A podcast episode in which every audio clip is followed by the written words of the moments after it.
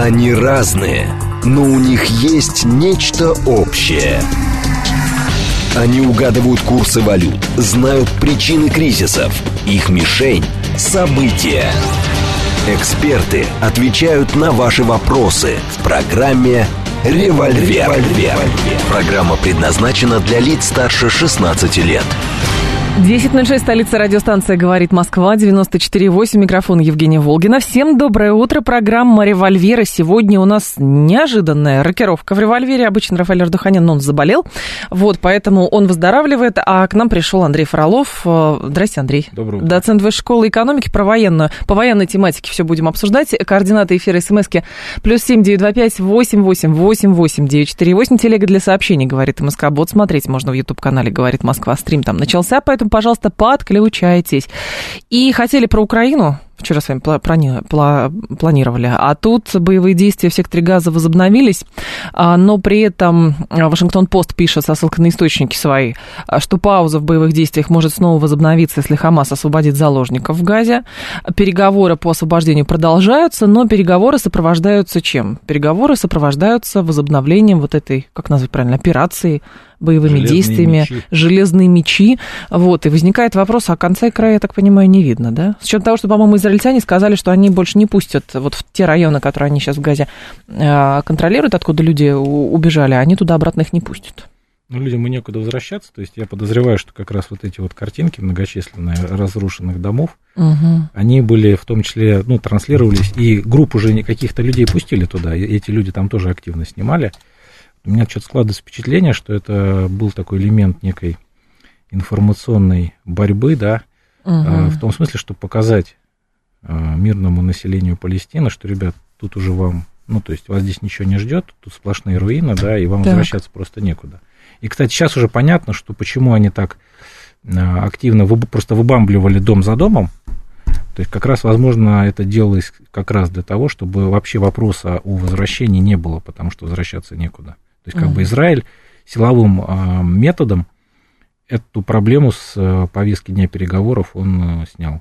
То есть, да, когда-нибудь потом, да, но ну, вам надо же будет все это отстроить, а непонятно на какие деньги. И кто будет этим И кто заниматься. это будет, да, делать. Угу. Поэтому, в принципе, у Израиля в этом смысле руки развязаны, и очевидно, что вот этот вот а, паровой каток, а, паровой каток Цахал, он будет дальше вот так вот сгребать а, жилой фонд газа, да, и постепенно продвигаться на его. Но они это делают для чего? Чтобы потом занять эту территорию, эту землю или как?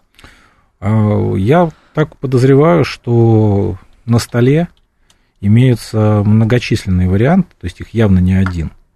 И вполне может быть, что при, при определенном развитии событий Израиль может пойти на то, чтобы под контроль физически эту территорию взять. А тут возникает, конечно, другая проблема. Собственно говоря, а, опять-таки, мне кажется, мы с вами про это говорили уже в эфире. Вообще, в чем смысл а, всех действий Хамас, начиная с 7 октября? Да. То есть очевидно, что они в прямом военном столкновении против Израиля никак не смогут ничего сделать. И сразу возникает вопрос, а для чего вообще все это, да? А, с моей точки зрения, главным результатом для Хамас а, всей этой истории их два. Может быть, даже больше, но то, что первые сейчас в голову пришли. Угу. Вариант, э, в смысле, первый результат заключается в том, что Израиль фактически расписался в крахе своей многолетней, многодесятилетней политики, что мы с террористами переговоров не ведем. Как мы видим, переговоры с террористами, да, а, потому что для Израиля и для Запада они террористы, для других стран они не террористы мы переговоры ведем, и, как мы видим, вот эти сделки, постоянно кто-то вот чего-то, Хамас там, и так дальше, да. То есть Хамас себя уравнял по факту, де-факто, с правительством Израиля. Потому что вынудил вести вынудил переговоры. вести переговоры. Это первый момент. А второй момент, наверное, самый главный заключается в том, что Хамас этими своими действиями, да, безусловно, жестокими, а, он спровоцировал дискуссию, причем не просто какую-то абстрактную на полях Генассамблеи ООН, давайте-ка мы, может быть, в очередной раз вспомним, что вообще должно быть палестинское государство создано еще 80 лет назад, да? А, Хамас провоцировал уже конкретный разговор. Обратите внимание, что уже те страны, которые вообще никогда не имели отношения к ближневосточному кризису, типа Испании, сейчас активно ведут э, на уровне правительств активно ведут э, дискуссии относительно того, что должно быть создано два государства. И я подозреваю, что чем бы ни закончилась вот военная операция, да, а, уже не отвертеться. Не, конечно, замотать можно, с учетом того, что... Запуск... Ну, замотали же сколько, 60 лет мотали, почему сейчас не замотать снова? А не было такого мощного, не было такой мощной раскрутки раз, не было такого мощного информационного сопровождения, да, фактически в режиме реального времени. И самое главное, у палестинцев не было до поры до времени мощных а, медийных и прочих спонсоров, которые могли бы реально лоббировать а, эту идею. То есть вот мне кажется, что Эрдоган, да, сейчас, там, не знаю по каким причинам, по многим причинам, угу. он явно активно, по крайней мере, на уровне слов, не знаю, как там будет происходить все, когда до дела, если дойдет до дела, но очевидно, что у Палестины сейчас появились несколько мощных таких сторонников, да, в лице суверенных государств, не самых последних, которые активно эту проблематику проталкивают. Но а, не кажется ли вам, что все-таки а, не только медийкой можно это продвинуть, потому что, насколько я понимаю, логика Израиля в чем? А, когда их операция против Хамаса в Газе началась, плюс был подогнан американский флот, и это для Израиля было некой страховкой, что арабские страны там или Иран не начнут никакую кампанию, хотя, как кажется, они и не собирались начинать. Это все военно имеется в виду по защите э, сектора газа. И поэтому для Израиля, по факту, э, он же может легко игнорировать э, даже вот это информационное сопровождение, потому что на Израиль э, по факту никто не оказывает силового а, давление а, с целью снизить градус в газе. Ну, а так, ну и пусть говорят они, ну пусть в своих новостях говорят, пусть в передачах говорят, как угодно, пусть на полях Генассамблеи ООН говорят. В общем, мы будем свое дело делать, и шестой американский флот нам в помощь. Не, это безусловно так. Собственно говоря, видимо, на это основной расчет, что прокатит э, та же технология, которая была уже опробована да, за последние там, да, много да, десятков да. лет. Вполне может, вполне может быть, что к этому все и придет. Но опять-таки, да, Израиль в каком-то смысле находится, опять-таки, да, с моей стороны а, говоря, в некой тупиковой ситуации. Почему? Потому что он не может, то есть как технически и военно может полностью оккупировать всю эту территорию, да, угу. но не очень понятно, что с этим дальше делать, да, потому что Израилю, в принципе, эта территория не очень нужна, не очень понятно, что делать с двумя миллионами человек. Помните, вчера буквально появилась какая-то тоже Вашингтон-Пост, мне кажется, опубликовал, или Нью-Йорк Таймс, проект, который США, видимо, пытаются продавить, что а давайте-ка мы расселим миллион, а, с одной стороны, расселим палестинцев, с другой стороны, куда-нибудь в другие, другие регионы хамасовцев переселим, дадим каждому по 250 тысяч долларов – и, что и значит, вот из серии все да? будут хлопать в ладоши, что вот этот вот ужас без конца завершился. Да? То есть, очевидно, пытаются какие-то такие нетрадиционные ходы сделать, то есть вот просто лишить газу населения. То есть, грубо говоря, это можно все обнести будет забором, но это будет такой забор очень эфемерный, в том смысле, что там не будет жителей, да, и не от кого будет защищаться. То есть, де юре эта территория будет продолжать сохраняться палестинская, да? но при этом никакой физической угрозы Израилю не будет. Другое дело, насколько население к этому будет готово переезжать куда-то? Ну, во-первых, там население сейчас, насколько я понимаю, для населения в данный момент Израиль не оставляет выбора, потому что там просто бомбардировки проводятся, и людей сгружают туда на, э, в другую часть Газа. Ну, хорошо, даже если эту территорию, допустим, полностью зачистят, люди оттуда уйдут, все. Но, насколько я понимаю, по логике Израиля, он и будет и палестинскую администрацию вот эту умеренную тоже воспринимать чисто политически как угрозу, а, чтобы обосновывать свою логику а, по несогласию значит, дарование государственности Палестине. Ну, хорошо, с Хамасом разобрались, допустим, там Хамас останется в Катаре в виде политического крыла в изгнании, больше ничего. Но потом Израиль придумает, что ему Фатх угрожает. Все может быть. Поэтому этот вопрос, он на самом деле, я почему и сказал, что Израиль в тупиковом положении. То есть, угу. равно с этим что-то придется делать, находить какие-то форматы. Не говоря уже о том, что, опять-таки, ты сказала, надо же сразу будет говорить об этом. Конечно. То есть, как только создано палестинское государство, сразу становится, э, встает на повестку дня вопрос о территориях так называемых, да, оккупированных. Потому что с точки зрения там 48 года, да, значительная а часть, опять же. Значительная да. часть территории Израиля, это, в общем-то, не его, да. Поэтому вот те люди, которые, по крайней мере, к России постоянно взывают относительно мира на правилах, да, они почему-то вот в этом конкретном случае про правила забывают. И более того, Израиль, как мы видим, никоим образом за нарушение этих правил не наказан. А почему? Да? Ну, это риторический вопрос. Да. Когда ты 52-й штат, наверное, можно себе позволить. Ну или так. Слушатель спрашивает, откуда у Хамаса столько оружия? А сколько оружия у Хамаса? Ну, почему-то вот э, изначально 7 октября а, многие обращали внимание на то, что у Хамаса беспрецедентное какое-то количество оружия. И помните даже вот эти странные заявления, что там а, чуть ли не опосредованно как-то Россия снабжает Хамас. Звучит, конечно, как анекдот, но по факту просто обращали внимание, что и забрасывали этот железный купол а, ракетами, плюс там стрелкового оружия было много, ну и так далее. Во-первых, у них оружия не так много, причем, опять же, у них практически нет современного оружия. То есть это просто эффект медийный был какой-то, ну, да? Опять-таки, да, мы видим каких-то людей, которые бегают с автоматами Калашникова и с РПГ, да, э, самодельными какими-то гранатами для этих ручных противотанковых гранатометов. А коптеры откуда у них? Хорошо. Ну, коптеры из да? интернета. У них не только коптеры из интернета, у них, например, есть э, такие гражданские, можно сказать, средства подавления радиоэлектронной борьбы, средств подавления сигналов, угу. купленные на рынке, да, купленные там на каком-нибудь китайском магаз... интернет-магазине. Поэтому э, много очень технологий, они, оно, они действительно могут иметь двойное применение. И при, в общем-то, фантазии какой-то, да, даже дельтаплан, как мы знаем, э, может э, быть использован как оружие, да, как носитель угу, угу. боевых каких-то там спецназовцев, да.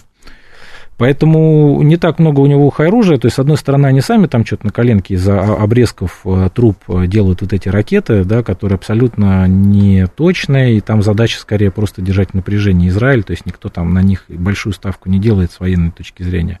А что касается стрелкового оружия, каких-то там, может быть, образцов э, более современных, ну, контрабандные каналы-то они были известны, то есть через Египет, возможно, морем как-то им что-то доставлялось.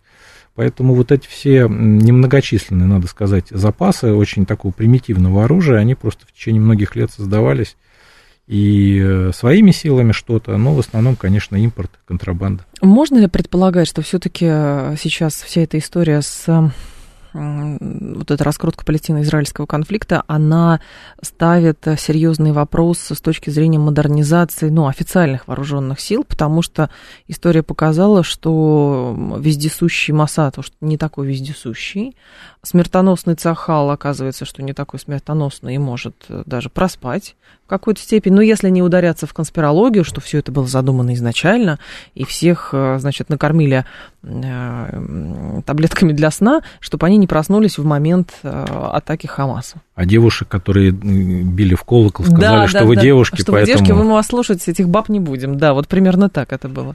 Не, ну тут, безусловно, все выводы будут делать, ну, то есть уже выводы делаются, начиная от того, что танки и там, тяжелые БМП оснащаются решетками на, над крышей, да, для того, чтобы снизить угрозу вот, вот как раз коптеров там. А как смеялись над видео, э, глядя на российские танки, которые тоже защищаются вот этой внешней броней от э, коптеров. Это просто любо-дорого посмотреть. Вот, а теперь выясняется, что это хай-тек. Да, даже да. японцы начали ставить уже на свои танки, а, поэтому оказалось, что это мейнстрим, да. А, первый момент. Второй момент, безусловно, я думаю, что будут пересмотрены не только в Израиле, но вообще, наверное, в мире, а, опять-таки, да, вот история действительно повторяется. Понятно, что на новом каком-то витке, ну, вспомним Первую мировую войну, были нормативы у армии, то есть угу. расхода боеприпасов. То есть планировалось, что война будет короткой, на полгода, а, и, соответственно, были определенные расчеты сделаны по настрелу снарядов на каждое орудие, да. По крайней мере, что касается России, все довоенные запасы были расстреляны фактически в первые там, несколько месяцев боевых действий. Выяснилось, что предвоенные нормативы по расходу боеприпасов абсолютно ничего общего с современной войной на тот момент не имеют.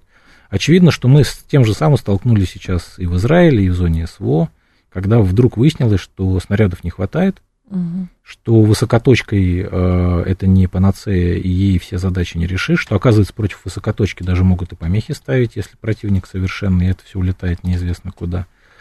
Поэтому э, очевидно, что армия опять, видимо, да, будут вынуждены тратить значительную часть бюджета именно на создание запасов больших, потому что ведь э, и у нас, и в странах НАТО все же было под, э, подчинено оптимизация, и в частности сокращались активно там складские какие-то запасы и прочее, поэтому э, выяснилось, что вот то, опять-таки, э, над чем смеялись в отношении Советского Союза, что вот эти советские генералы готовятся к прошедшей войне, да. десятки тысяч танков там где-то копят, э, миллионы вагонов снарядов где-то копят, полные дебилы, значит, кому это все нужно, а да? оказывается, нужно. А оказалось, что советские-то генералы, они смотрели не только в прошлое, но и в будущее, да? А откуда, в принципе, взялась вот эта тема, что э, последняя крупная, большая война, а, вот это Вторая мировая, а все остальное будет ограничиваться компактными, как это называется, компактными компаниями.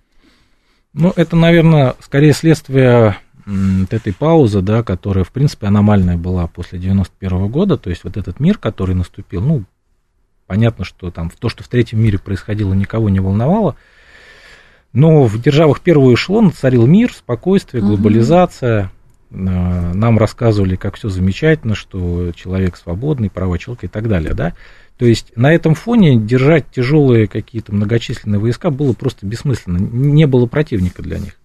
А это все, и это все как раз наложилось на то, что а, стали сокращать военные бюджеты, стали наращивать социальные расходы, то есть вот за счет чего у Запада вот этот рывок произошел, да, в 90-е, в нулевые. И а, как раз появилась такая замечательная теория, что нужно мобильные войска, которые могут которые э, не имеют тяжелого вооружения, которые можно очень оперативно в течение там, суток или недели, ну, в зависимости от количества, угу. да, перебросить любую точку мира, бороться с терроризмом, бороться с какими-то там, э, ну, оголтелыми режимами, да. которые с военной точки зрения из себя ничего не представляют. И вот это все как бы красиво, в принципе, работало там до определенного момента, да. Хотя, опять-таки, наверное, Афганистан стал первым таким, эм, ну, вопросительным знаком над этой теорией. Афганистан, То есть, в смысле...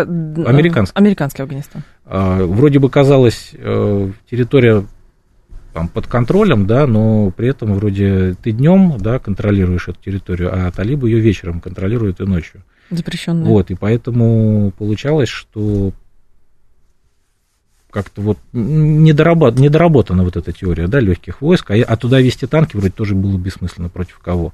Угу. А вот, э, собственно говоря, с началом, в начале, там, восьмой год российско-грузинская кампания, да, потом вот вдруг внезапно все увидели в 2014 году, что, оказывается, и танки-то, и артиллерия тяжелая нужна. И, в общем-то, без них-то никуда. Ну и 22 год, соответственно, хоп. Все, все увидели, что на самом-то деле все эти классические подходы к ведению боевых действий никуда не ушли. Но мы а, тоже в какой-то момент поверили в теорию, что теперь будут компактные войны, просто приводя в пример Сирию мы не то что поверили, да, то есть, опять-таки, Сирия это возникла не сама по себе, э, Сирия возникла как, э, как объяснить, в логике развития так называемого нового облика вооруженных сил, который был при Сердюкове в девятом да, году угу. инициирован, в том числе как рефлексия на действия нашей армии в ходе российско-грузинского конфликта. А, да, у нас, получается, тоже было, был свой перекос, то есть э, у нас в значительной степени к началу нулевых или к середине нулевых мы подошли с опытом очень таким специфическим, опытом ведения боевых действий на Кавказе. Угу. Ну, а до этого у нас был Афганистан, что, в принципе, тоже довольно специфическая была история. И э, э, это раз. И два, у нас была своя, своя боль, связанная с тем, что у нас просто реально долгие годы на армии не было денег. Поэтому приходилось не красивые теории какие-то рисовать, а просто хотя, хотя бы что-то сохранить, да. Тем более, опять-таки, у нашей армии, как у армии первого эшелона, кроме а, ну, сухопутных войск, да, есть куча других задач. И вот в этом смысле, когда в прошлом году, например, критиковали Герасимова там за что-то, а, люди забывали, что у Герасимова в голове, кроме Украины, еще куча других вопросов, начиная от стратегического ядерного сдерживания, заканчивая снабжением группировки в Сирии, которая ведет фактически автономные боевые действия. На тот момент была фактически целая бригада в Армении расположена. Угу. Буквально, как мы знаем, там за несколько недель до начала СВО был Казахстан. И это такого рода операции тоже надо было иметь в виду, да, поэтому... На все а, нужны были силы. И, в принципе, вот, опять-таки, те задачи, которые стояли перед нашей армией а, долгие годы, а это, условно говоря, поддержание мира в СНГ, как ни странно, для этого вот легкие войска, они, в принципе, были вполне достаточны. И в этом смысле то, что ВДВ сохранились в том виде, в котором они сохранились, и то, что они до сих пор продолжают быть отдельным родом войск, это в том числе следствие, то есть они как раз идеально подходили под эту концепцию, да, концепцию аэромобильных войск в западном понимании. Но потом, да, вот что-то сломалось, и вдруг все поняли, что на легких, на легкой бронетехнике с легкими пущенками, да, далеко не уедешь.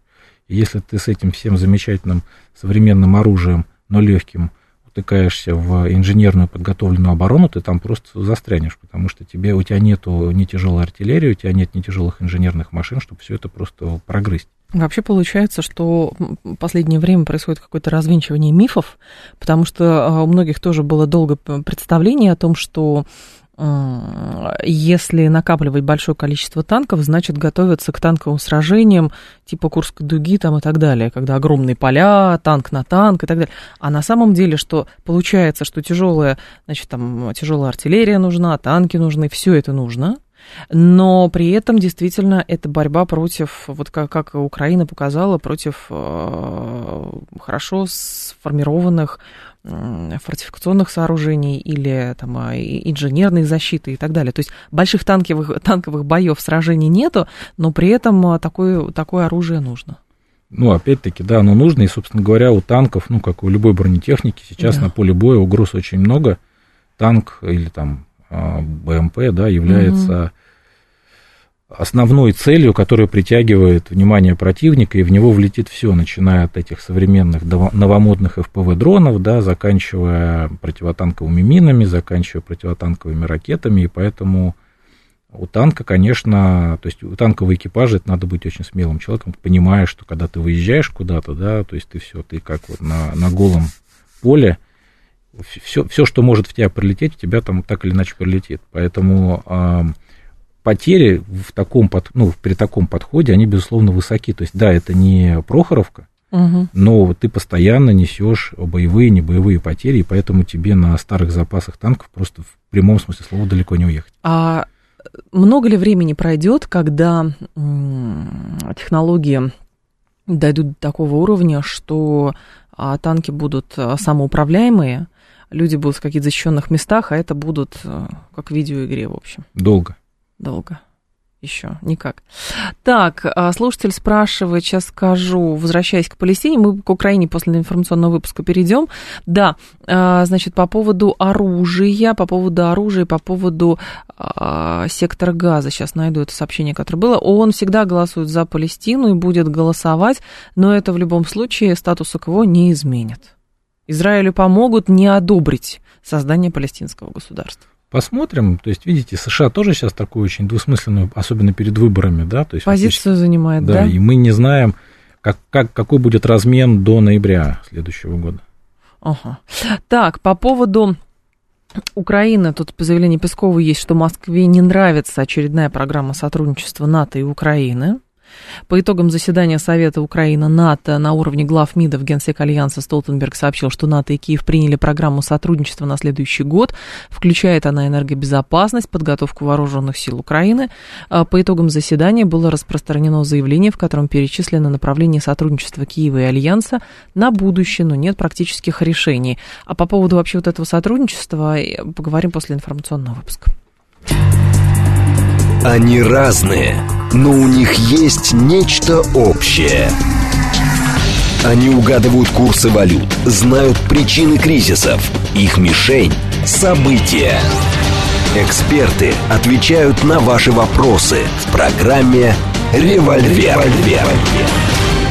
10.35, столица радиостанции «Говорит Москва». У микрофона Евгения Волгина. Мы продолжаем. Андрей Фролов с нами, доцент Высшей школы экономики. Про военное дело говорим на примере палестино-израильского конфликта. А теперь плавно к Украине переходим, потому что так, э, много заявлений делал Столтенберг. А, значит, страны-члены НАТО не давят на Украину в вопросе начала мирных переговоров.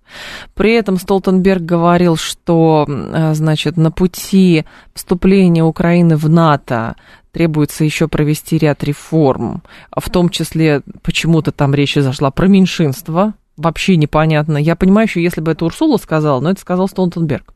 Далее он говорит, что победа России на Украине ударит по позициям США в мире. Ну, капитан очевидность здесь работает. Кэп. да, но по факту, по факту, вот все вот эти вот э, мысли формы, которые излагал Столтенберг, это опять про что? А, призывы, чтобы, уж простите, грубо скажу, но биореактор на Украине продолжал работать, и люди продолжали гибнуть, и в итоге Украину просто примут в НАТО посмертно потом. Или про что это? Не, ну смотрите, Столтенберг это шаман, да, с бубном. Поэтому он Вы призыв... сейчас осторожней со словом шаман, потому что сейчас несколько сразу позиций. Вот, он, он призывает дождь во время засухи, да, то есть да? ему надо говорить какие-то слова, которые, в общем, то есть состоят из каких то есть предложение состоит из каких-то понятных слов, но не очень понятен там результат конечный. Угу. То есть это все некие заклинания, которые призваны показать, что процесс идет. А Победа у, у самурая нет цели, есть только путь, да, и цель ничто, движение к ней все, да. При этом мы видим, что реальная помощь, она сильно снизилась, и каких-то крупных заявлений от стран НАТО о том, что они какие-то пакеты вооружений передают, давно не было. И, собственно говоря, даже Соединенные Штаты немножко тормознулись, по крайней мере, официально. Я подозреваю, что по факту отгрузки идут в том же темпе Соединенных Штатов, то есть плевать они хотели на эти там ограничения, которые у них бюджетные есть. А просто они не озвучивают их, собственно говоря, больше значительную часть поставок и до того они тоже не озвучивали, поэтому здесь как раз никаких нету сложностей особых. Угу но а, видно, что у стран НАТО, мы про это с вами, опять-таки, да, наверное, уже говорили, а, практически исчерпались запасы оружия, которые можно, что называется, с полки взять и отгрузить. При этом ты не понесешь сам какого-то ущерба в области безопасности. То есть все, что было доступно, угу. оно уже за без малого два года на Украину уже отгружено. Соответственно, теперь, чтобы поддерживать тот же уровень поставок, например, а, это нужно уже действительно вкладываться. И, собственно говоря, вот вся история, связанная с боеприпасами, кстати, они опять заявили о том, что а, миллион они пока не могут сделать, но вот а, в следующем, передать точнее, но в следующем году обязательно зуб даем, значит, да. миллион снарядов отгрузим. Ну, опять-таки, да, здесь возникает тоже очень много вопросов, то есть получается, что им этот миллион снарядов надо будет действительно закупить уже новый из производства. С учетом того, что промышленники на Западе, да, капиталисты, тоже не дураки, и снаряд стоит 2000 долларов, да, а, как, как были какие-то публикации, получается, что только этот миллион, чтобы купить этот миллион, нужно потратить 2 миллиарда ну, там, евро или долларов. Сейчас уже говорят 5-7 тысяч евро стоит один снаряд. Тем более, да, то есть откуда у них такие деньги, собственно говоря, мне очень, кстати говоря, интересно, а, в прошлом году всем очень повезло с погодой в Европе. А в этом году? А сейчас как-то вот уже новость была, посмотрел перед э, в перерыве 66, что ли, процентов территории Европы к 1 января покрыты снегом. И суть по всему... декабря. К 1 декабря, к зиме, декабря. то есть уже большая часть территории Европы покрыта снегом, чего в прошлом году не было. И с учета, да, они там радостно рапортовали, что у них рекордные запасы газа закачано, да, но опять-таки, если будет суровая зима по европейским меркам, а судя по прогнозу по, на Москву на следующую неделю, она может быть суровой, вполне может быть, что это благостная история с экономикой, она может э, обрушиться в очередной раз. И а какие это, выводы? А это означает, что уже, даже сейчас уже, а, вот новость была перед а, началом эфира, проскочила, а, размер финансовой помощи Запада Украине на данный момент минимальный за 6 месяцев. И, судя по всему, он вряд ли резко вырастет, да, потому что у Запада куча других забот, у США возникла, возник Израиль, судя по всему, Израиль это надолго, Израиль тоже будет э, отсасывать часть вот этих ресурсов, которые при прочих равных могли бы, были, могли бы быть отправлены на Украину. И у нас, опять-таки, да, тоже угу. немаловажный фактор. У нас в воскресенье референдум в Венесуэле по поводу вот этого региона, да, с Гаяной. Да. И я, конечно, не думаю, что Мадуро пойдет на какое-то прямое военное столкновение, но, с другой стороны, никто также и про Саддама Хусейна в 90-м году не думал, что он оккупирует Кувейт. И если еще вдобавок ко всему у нас возникнет горячая точка в Латинской Америке, то, конечно, расклад этого пассианса будет очень интересный. И естественно, что в этом всем главным а, пострадавшим является именно Киев. Почему? Потому что о нем уже действительно начали забывать. То есть э, Зеленский... А почему? Чем Украина становится, я прошу прощения, чем Украина становится менее значимой вот в этом пассиансе, а, нежели Израиль с Палестиной, ну, потенциально Венесуэла с Гаяной, ну, там, про Тихий океан вообще, про Тихоокеанский регион не говорю. А здесь уже наши коллеги-медийщики, да, это уже чисто логика шоу, потому что от Украины все уже устали, то есть, в принципе, любая новость из Украины, какая бы она ни была, она уже, в принципе, не собирает Утомлен. лайков и просмотров. А это действительно новый драйв, там, да, война в Бразилии, мобилизовала войска, Мадуро может начать войну, Израиль, э, значит, беженцы и так далее. Тем более, как выяснилось, что и у Израиля, и у палестинцев есть довольно сильные лоббисты, в том числе в медийном мире, которые могут качать повестку. И тут выяснилось, что давайте-ка мы пока Украину отставим, тем более, которая не демонстрирует каких-то интересных да, достижений, и займемся какими-то другими вещами. У нас есть шанс воспользоваться отвлечением от Украины со стороны Запада?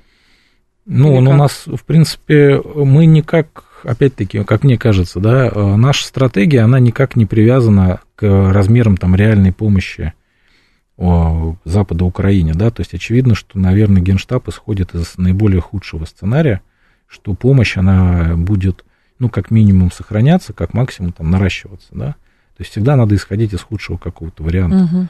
И я подозреваю, что наши планы, они привязаны к нашему внутреннему календарю, исходя там из наших оценок ситуации, исходя из наших оценок численности ВСУ, исходя из их там боевого духа, состояния экономики, состояния энергетики Украины.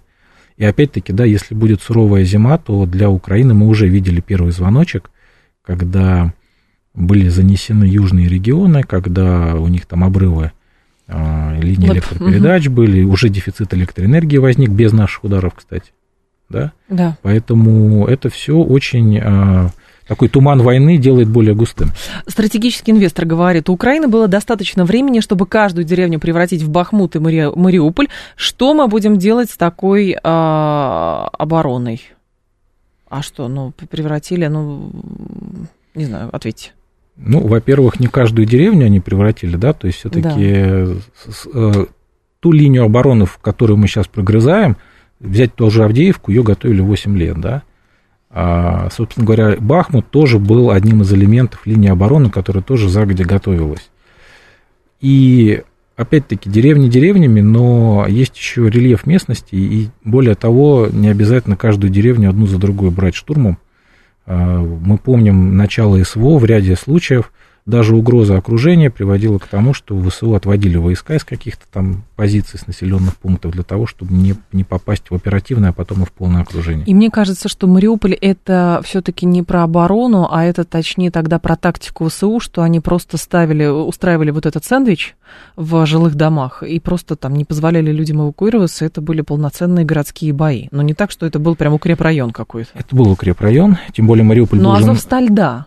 Или вы говорите Город про весь весь, а он же был на границе, и там никто особых иллюзий-то не питал. Да? Вот, это первое. А самое главное, почему в Мариуполе так все это долго было, опять-таки сейчас уже не является секретом, что из, вот из района Мариуполя там же как раз были собраны одни из наиболее боеспособных и Частей. украинской армии, но они там не ждали нашего удара, они должны были сами наступать, там были ударники, там были подразделения, которые должны были именно а, штурмовать вражескую оборону, прорывать ее, ну и вот, судя по всему, судя по задумке, которая вот вырисовывается, исходя из начертания их подразделений, и вот именно на этом, да, на этом участке, они должны были вдоль моря пройти и э, Донецк подрезать, то есть выйти на э, границу Донецкой области и Ростовской, и, соответственно, отрезать Донецкую область вот с юга, да. А, это ровно то, э, вот та тактика нападения, о которой говорили, объясняя превентивный удар.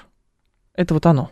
Угу. Слушатель говорит, а можно ли ожидать поставок РСЗУ и прочего из КНДР? В общем, кроме снарядов, будет ли еще что-то? Ну, это Ким Чен Ын, наверное, вопрос. Я не знаю. При случае можно... За... Дядя Вася, давайте оставим, если вдруг Ким Чен Ын будет с Аказией, тем более на радиостанции «Говорит Москва», мы обязательно этот вопрос ему зададим. Так, украинцы произвели под... А, так, так, так, на Мариуполь взяли быстрее а, Бахмута. Вот история со сроками того, где, как долго сражались, мне кажется, это все-таки тоже так относительно, вот быстро, долго. А что считать это, эм, эталоном? А нет эталонов. Дело в том, что в Мариуполе и в Бахмуте были совершенно противоположные истории. Их можно сравнить, а, ну, если мы, опять-таки, в качестве иллюстрации, не к тому, что я параллели провожу, просто чтобы была понятна мысль. У нас вот во время Великой Отечественной войны были примеры, ну, например, Севастополя, который был окружен и в итоге взят немцами, да, и был пример Сталинграда, который был практически окружен немцами, но не взят. Возникает вопрос, почему не был взят Сталинград. Так. А очень просто, потому что э, ряд советских фронтов постоянно давили на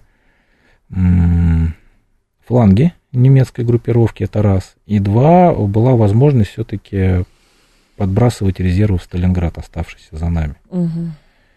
Соответственно, в Мариуполе у ВСУ не было возможности, то есть вот та группировка, которая была окружена в первые дни, она там практически никоим образом не пополнялась. То есть они только должны были на свои силы опираться, и их постепенно поджимали, да, и они там в итоге оказались на территории завода без каких-либо шансов там на приход группировки извне.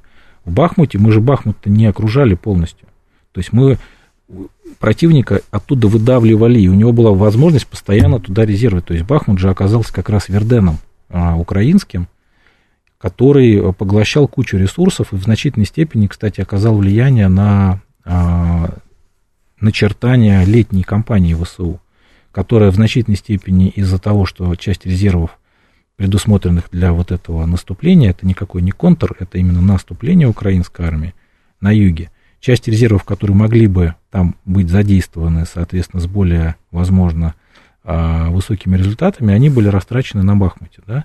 Поэтому Бахмут действительно занял, то есть там начались первые бои где-то в районе, наверное, августа, да, прошлого года, закончились в мае, то есть, ну, без малого, сколько там, 8 месяцев, да. Угу. В Мариуполе все закончилось намного быстрее, но опять же повторюсь, у группировки мариупольской, даже несмотря на то, что она по качеству, может быть, была выше того, что было в Бахмуте, но их было немного. И у них не было, опять же, повторюсь, за исключением нескольких рейсов вертолетов, которые там отдельных каких-то людей привозили и увозили, у них не было возможности пополняться извне, да, поэтому результат очевиден. Плюс еще важный момент, тут надо посмотреть на те подразделения и части, которые а, воевали с ВСУ в Мариуполе и в Бахмуте, да, то есть тоже с нашей стороны в Мариуполе были одни из самых лучших подразделений российской армии, кадровой, довоенной, и, собственно говоря, результат тоже, на результаты тоже повлиял. Преимущество в воздухе, на воде и в технике, в численности, когда уже придет понимание, что не умеем вы, почему не умеем воевать? Вот, вот это тоже параметр. То есть а, есть у людей представление, что если а, значит, э, страна больше, вооружение тоже больше, то, соответственно, и если конфликт длится два года, это признак того, что не умеем воевать. Почему? Американцы, получается, тоже не умеют воевать. В Вообще нигде, причем, лет, да, да. Во Вьетнаме 10 лет, и в итоге все кончилось выводом войск, да? Но можно ли после этого говорить, что Пентагон это какие-то такие там сборища каких-то пьяниц, да? Ну, наверное, все-таки это излишне, да, так говорить. Опять-таки, мы не... Давайте так, а, мы, сидя на диване, да, угу. мы а, видим какую-то там часть картины, которую нам показывают, да, потому что ничего случайного в наших источниках информации нет, Конечно. надо понимать. И мы не знаем, на самом-то деле, мы делаем какие-то выводы, не умеем воевать, или что-то слишком долго все. А на самом деле, как можно делать выводы, если мы не знаем задумки? А нам же Герасимов не докладывает о своих планах, что я вот на самом деле так и хотел, чтобы это было здесь долго, а здесь быстро. Ну, например. Ну да, нам просто говорят, что денацификация, демилитаризация, вот и все, и вокруг этого и обсуждаете. Да, Больше поэтому, ничего. не зная каких-то планов, конечных целей, очень сложно давать оценку текущему моменту. А, стратегический слушатель спрашивает, а с вашей точки зрения, необходимо ли а, пытаться отрезать а, Украину от моря, брать Николаев и Одессу, и чисто технически, насколько это сейчас возможно или момент упущен? Ну, опять-таки, да, а, какие цели мы перед собой ставим в отношении Украины. С моей точки зрения, если главным результатом СВО станет то, что Украина не на словах, а на деле станет нейтральной, и у нас будет возможность контроля этого нейтралитета, то какое-то присоединение Одессы там, и Николаева, оно уже по большому счету смысла иметь не будет. Более того, и если еще при этом Украина проведет у себя иллюстрацию, но уже не людей, которые работали в администрации Януковича, а тех людей, которые а, кровью повязаны, в том числе, собственно, граждан, тех людей, которые какую-то там идеологию нацистскую исповедуют. Если действительно Украина будет от этих людей а, вычищена, да, и будут проведены какие-то публичные суды по типу, ну, нам неважно, Нюрнбергский, не Нюрнбергский, ну, Киевский, например, даже если они своими силами этих людей накажут, угу. и Украина станет нейтральной, то какие-то присоединения территории, я думаю, России будут не нужны. Россию вполне устроит абсолютно нейтральная Украина по типу, ну, по типу Швейцарии, да, в лучшие годы. 7373948, телефон прямого эфира, 7373948. Вас слушаем. Здравствуйте, алло.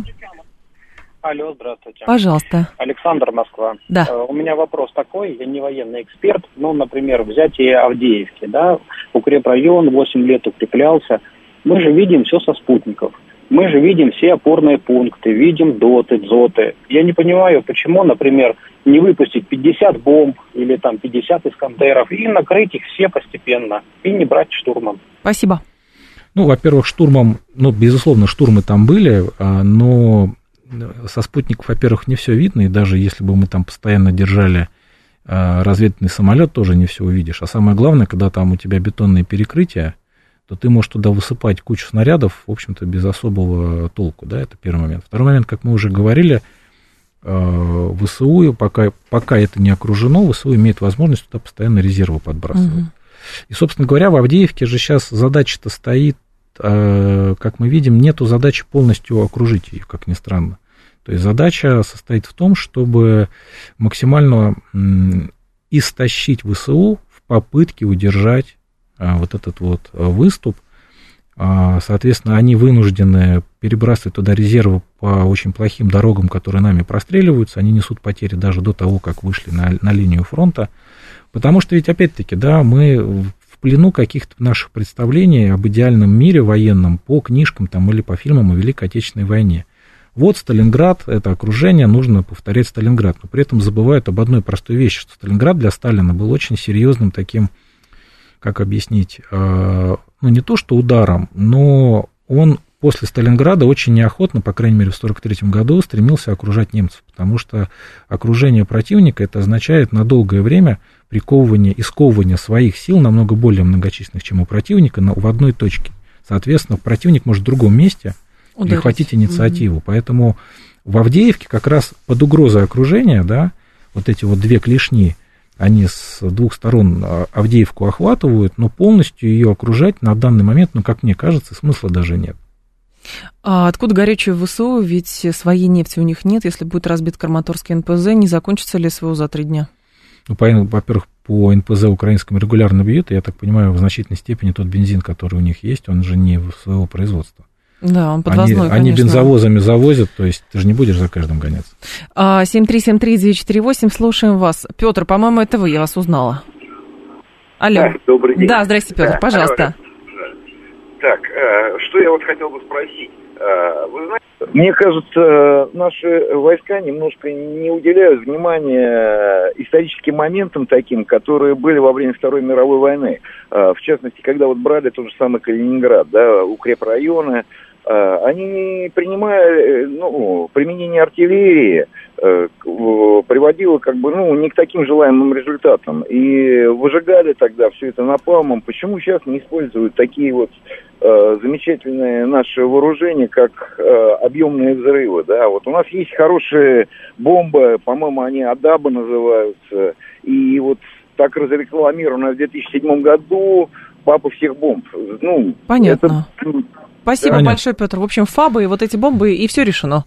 Ну, практически, да. Дело в том, что мы применяем активно вот эти термобарические боеприпасы, ТОС-1, ТОС-1А, ага. а, они применяются, да, и они в том числе применяются в Авдеевке. Это первый момент.